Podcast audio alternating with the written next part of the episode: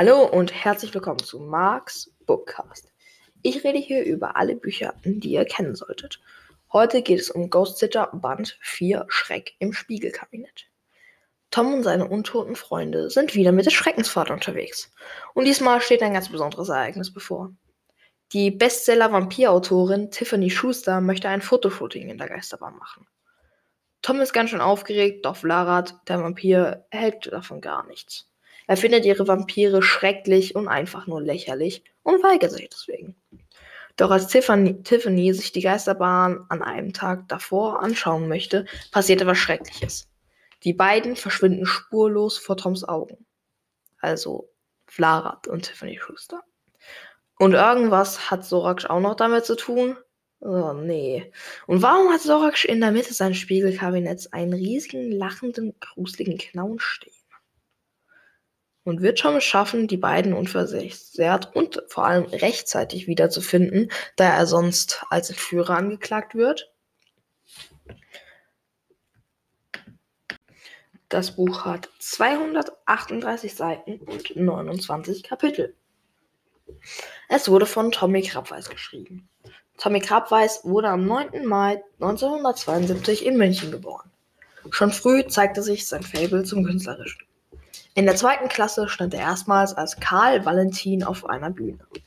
Das Multitalent ist nicht nur Autor der Mara und der Feuerbringer Trilogie und der Reihe Der kleine große Paul, sondern auch noch Komiker, Regisseur und Produzent. Tommy Krabweis spielt in seiner Jugend in verschiedenen Bands und sprach in mehreren Hörspielen für Kinder mit. Nach dem Bestehen der Fachoberschule wurde Krabweis erschossen.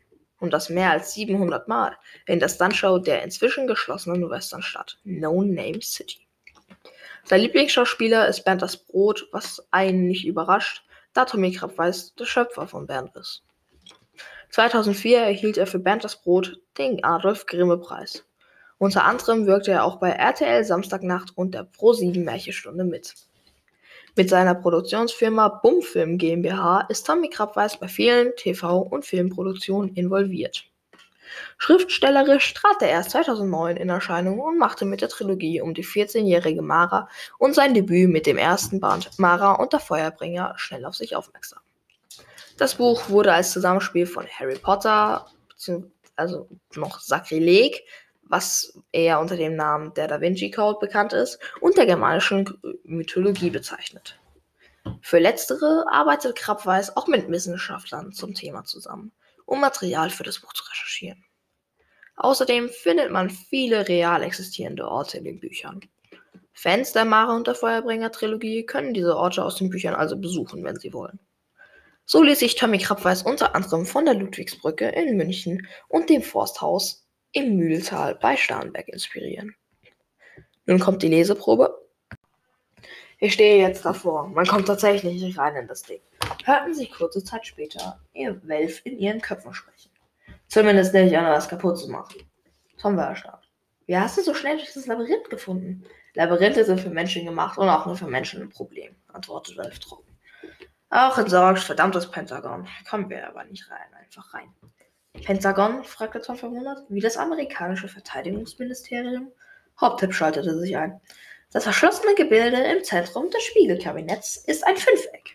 Ebenso wie das Pentagon in den USA, benannt nach dem griechischen Wort für Polygon, das durch fünf Punkte definiert ist. Pentagon, non, kurz Pentagon, kurz Pentagon.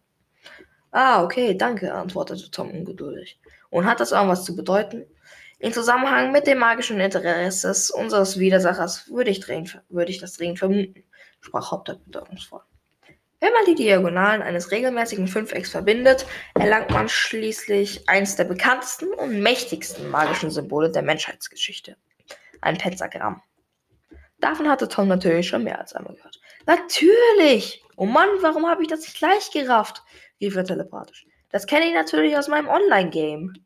In World of Were Wizards markiert ein Pentagramm auf dem Boden immer die Stelle, wo man seinen Erzmagier wieder mit Energie aufladen kann. Überaus passend, antwortete Hoptep.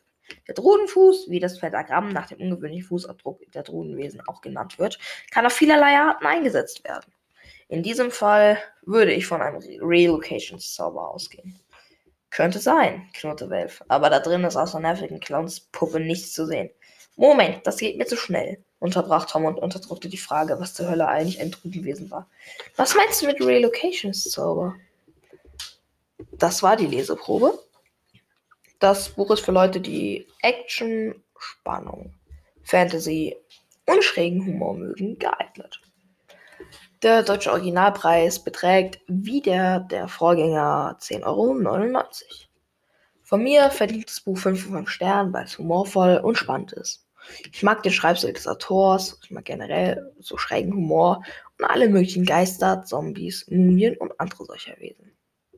Ich finde in diesem Band besonders gut, dass man auch einiges über die magischen Fähigkeiten von Sorax erfährt und dass man auch mal erfährt, weshalb Sorax eigentlich äh, schon von Anfang an der Feind von Toms Großvater war und immer noch lebt und nicht gerade so mega alt aussieht. Ja. Außerdem werden die Bücher wie die Vorgänger auch nach dem vierten oder fünften Mal lesen. Einfach mal nicht langweilig. Ja, ich würde sagen, das war's für heute. Falls ihr nach Ghost Sitter noch die Buchreihe Lucifer Junior weiterhören wollt, unter meiner letzten Folge habe ich eine Abstimmung gemacht. Da könnt ihr abstimmen, ob ihr danach Lucifer Junior hören wollt. Ich würde sagen, das war's für heute. Ciao und bis zum nächsten Mal.